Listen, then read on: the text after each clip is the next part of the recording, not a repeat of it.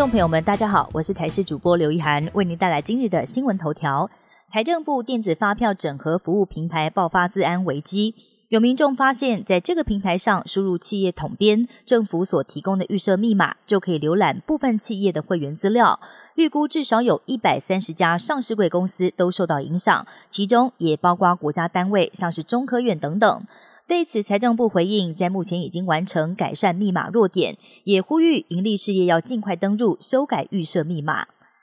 诈骗集团手法越来越多元，最近就有不少民众接到电话，对方自称是台湾大车队或者是统联的客服人员，表示交易资料有误，需要协正银行更正，要求客人要提供个资。警政署提醒民众要注意加八八六九开头的电话，极有可能就是诈骗。而资安专家也表示，要是电话显示为加八八六，表示来电号码经过篡改。要是接到电话，就务必要提高警觉。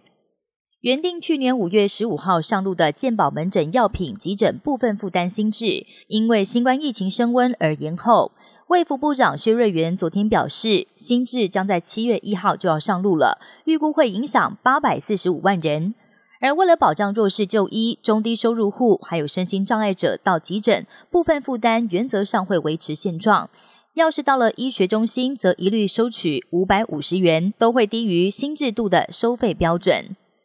AI 人工智慧的快速发展让人喜忧参半，但是美国大选快到了，不少国会议员都担心有心人士会利用 AI 散播不实讯息，或者是操控选民，影响选举结果，甚至播放 AI 生成的录音，假冒成普廷或者是泽伦斯基，进而改变乌俄战争的局势。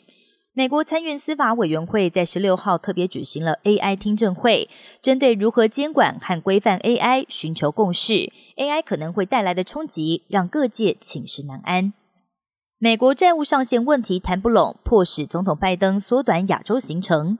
白宫表示，拜登十七号将启程前往日本广岛出席 G7 峰会，但是为了在六月一号违约大限之前跟众院议长麦卡锡达成协议。拜登将在二十一号提前回国进行谈判，而后续访问巴纽以及澳洲的行程也会取消。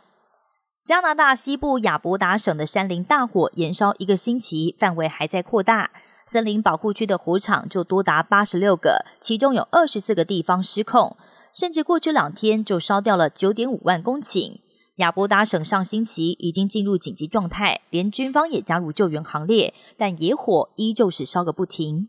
以上新闻由台视新闻编辑播报，感谢您的收听。更多新闻内容，请锁定台视各界新闻以及台视新闻 YouTube 频道。